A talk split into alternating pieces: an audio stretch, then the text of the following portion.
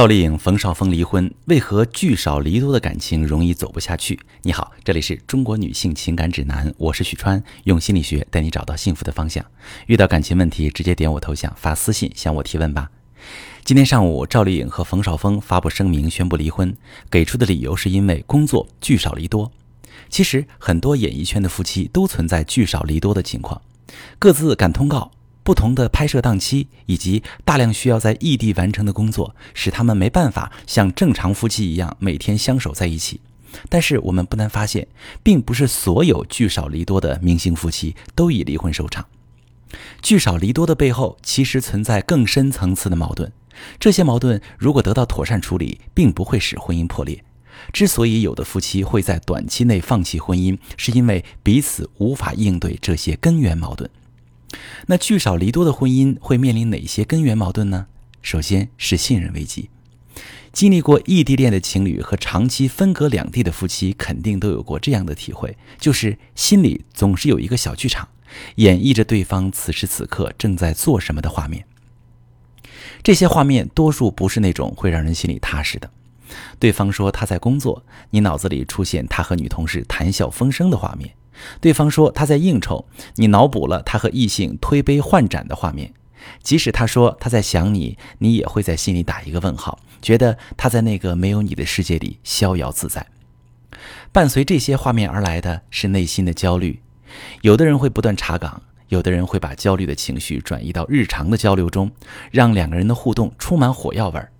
这些负面的互动在潜移默化中磨损着感情。一方觉得不被信任，另一方觉得不被理解，委屈和挫败感充满日常，让两个人都对未来的婚姻丧失信心。其次是情感的链接和流动受阻，夫妻长期不在一起生活，交流感情的时间就会变得非常少，尤其在各自工作都忙的时候，出现的情绪和压力，多数都在自己消化，彼此很少能给到对方强有力的支持。在情绪上、情感上彼此支持，是夫妻间相处很重要的一个元素。双方分享日常的感受，承接彼此的情绪，给对方精神上的支持和鼓励。这个过程会让夫妻间的连接逐渐加深，让感情动态发展。而少了情感交互和情绪支持的亲密关系是趋于静态的，两个人对对方的感知和理解都停留在一个固定的旧印象中。与此同时，各自都能感觉到自己不是很久以前的自己，现在的自己不被伴侣感知，这种生疏和脱节的感觉会让夫妻间的交流越来越趋向于表层化。当感情停止流动，两个人都感觉你是你，我是我，而不是我们，再支撑下去也是貌合神离的状态。大家可以回想一下，我们经常看到那些明星夫妻在出席各自场合时，貌似亲密恩爱，但不久就得到他们离婚的消息。你感到意外，但其实并不突然，他们之间的感情早就停止流动了。你们未必对彼此有怨恨，有怨恨也是一种感情，但表面的和谐和情感实质上空虚，比争吵还要摧残婚姻。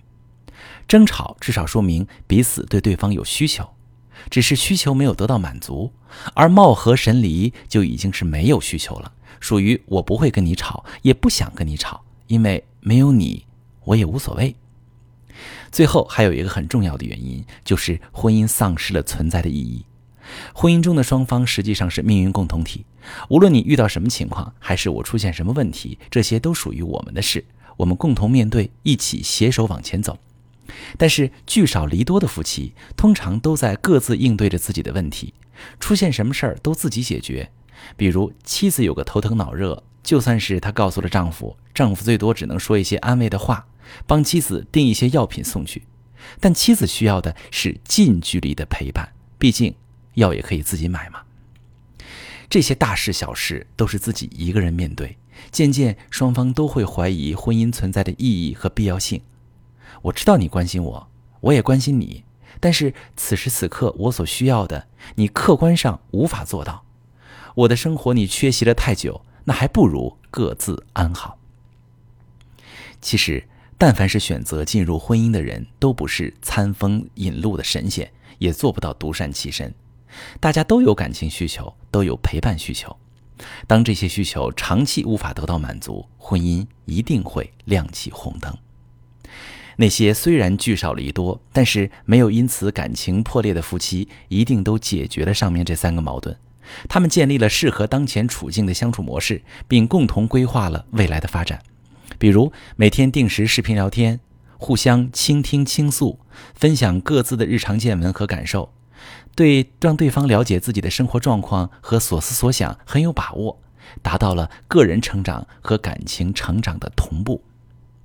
更重要的是。他们制定好了未来的计划，对什么时候团聚有一个展望的目标，就更容易应对暂时的负面情绪。而遥遥无期的聚少离多，很容易让人绝望。如果正在听节目的你，你和老公也存在聚少离多的情况，你每天被焦虑情绪和空虚无助折磨，或者经常和老公发生冲突和信任危机，你不知道怎么重新建立适合你们情况的相处机制。把你的详细情况发私信跟我说说，我来帮你分析。我是许川，如果你正在经历感情问题、婚姻危机，可以点我的头像，把你的问题发私信告诉我，我来帮你解决。如果你的朋友有感情问题、婚姻危机，把我的节目发给他，我们一起帮助他。喜欢我的节目就订阅我、关注我，我们一起做更好的自己。